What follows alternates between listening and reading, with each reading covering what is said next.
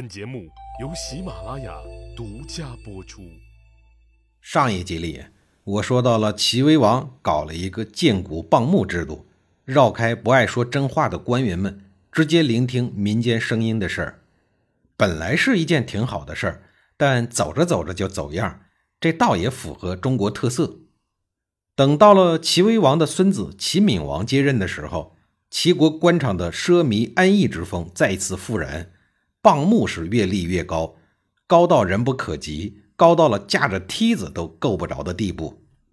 您想一想啊，谁会为了给政府提意见，自个儿还得事先准备一把梯子，跑到那高耸入云的大柱子上写谏言、提意见？即便有人在上面写东西，内容已经不是谏言了，更多的是诽谤。这个叫华表的大木柱子，最终失去了它原先的意义。成为了一个象征性的符号。到东汉时期，开始使用石柱作为华表，其书写谏言、针砭时弊的作用已经消失殆尽，变成了一个具有强烈象征意义的装饰品。这回您知道天安门广场上那些巨大的汉白玉华表的前世今生了吧？说远了啊，我们回过头来说齐国，在改革吏治的同时。齐威王又开始加大力度发展稷下学宫，以至于名师荟萃、精英云集，亦成为齐国取之不竭的人才宝库。与当时的老牌霸主魏惠王嗜好明珠不同，齐威王视财如命，有搜罗人才之癖好。他每每提起收尽天下英才的稷下学宫，便自豪荣耀无比，一时无两。在齐威王一番励精图治之下，本来就拥有雄厚底蕴的齐国变强了，齐威王凭借实力又加入了中原霸主的行列。比起魏惠王，齐威王求贤若渴之心比他强上百倍。比如季莫大夫干得好，齐威王立刻封之万户；再比如邹忌古琴进谏，三个月以后便拜他为丞相。对待人才，齐威王重用起来绝不怀疑，封赏起来毫不手软。这个时期，齐威王对内有总理大臣邹忌，对外有外交大臣淳于髡，眼下呢还缺一个军队总司令。结果就在这个时候，上天又把天下第一兵家孙膑送到了他的手里。要说这著名的孙膑同志啊，其早年的职业生涯简直就是一部血泪史。他同样著名的同学庞涓把他害的可不是一般的惨。庞涓因为嫉妒孙膑的才华，就设了一个毒计，蛊惑有眼无珠的魏惠王，对孙膑施以月刑和墨刑。也就是砍掉了孙膑的双足之后，还觉得不过瘾，又让人在他的脸上刺了四个字儿“通敌叛国”，那意思让他耻辱一生。但是有才华的人，别说失去了双足了，哪怕是四肢仅剩一个，照样能震古烁今。你看看人家霍金。虽然有四肢，但是到最后，四肢能动的仅是一根干瘦的手指头，不照样显耀当世，创造伟大功绩吗？魏惠王在庞涓的谗言下不识人才，迫害了孙膑，这是他在用人方面犯下的第一个重要错误。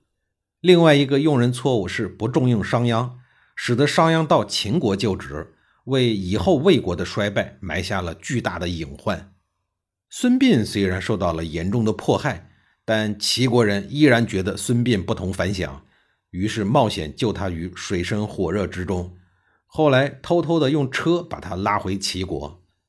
就在孙膑到达齐国的这一年，齐威王刚好被稷下先生们点醒，决定洗心革面、奋发图强，打算重振齐国的霸业。齐威王只面试了孙膑一次，孙膑的才华就折服了齐威王。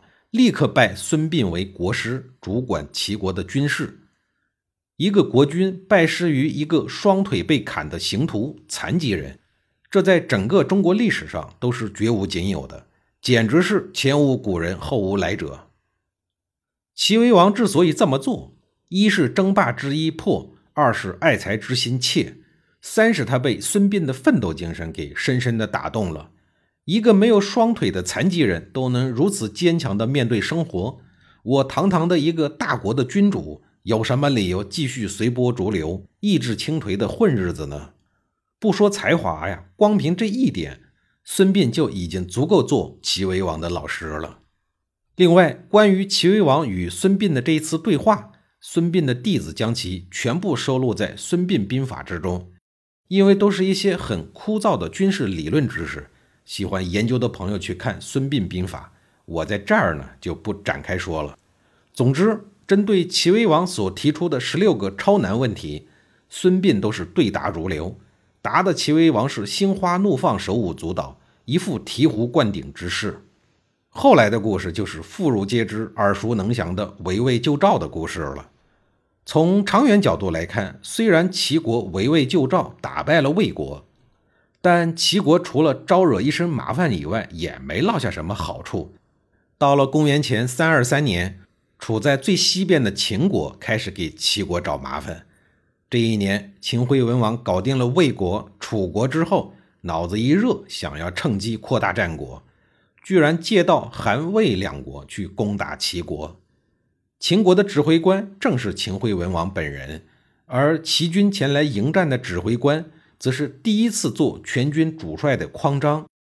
匡章作为一代名将，虽然他的名气进入不了战国四大名将行列，但他排在第五位呢，我估计还是没什么争议的。历史进入到战国时期，其灭国战争无论是持续时间、战争规模还是惨烈程度，都远超春秋时期的争霸战争。两百多年无休止的战争，使得名将辈出，你方唱罢我登场。在这些名将之中，最为著名的当属白起、廉颇、王翦和李牧这战国四大名将。战国四大名将的说法，最早呢，应该是来自南北朝时期。梁朝周兴嗣编纂的《千字文》中的诗句，在诗句里这样说：“齐简颇木，用军最精；宣威沙漠，驰誉丹青。”虽然这四位将领都活跃在战国的后期，而且都来自秦赵两国，故排名呢有一定的局限性。但因为这四个人的战绩辉煌，军事思想影响后世深远，因而排在了战国的前四名。这么看来呢，争议是不大的。基本上算官方和民间公认的，但是谁排在第五名就众说纷纭，见仁见智了。吴起、孙膑、田忌、司马错、田丹这些熠熠生辉的名字成为了人们讨论的话题。不过，单纯就名将而言，吴起、孙膑等人虽然战绩辉煌，但不应该在讨论的范围之内。他们的身份更应该是军事家和政治家。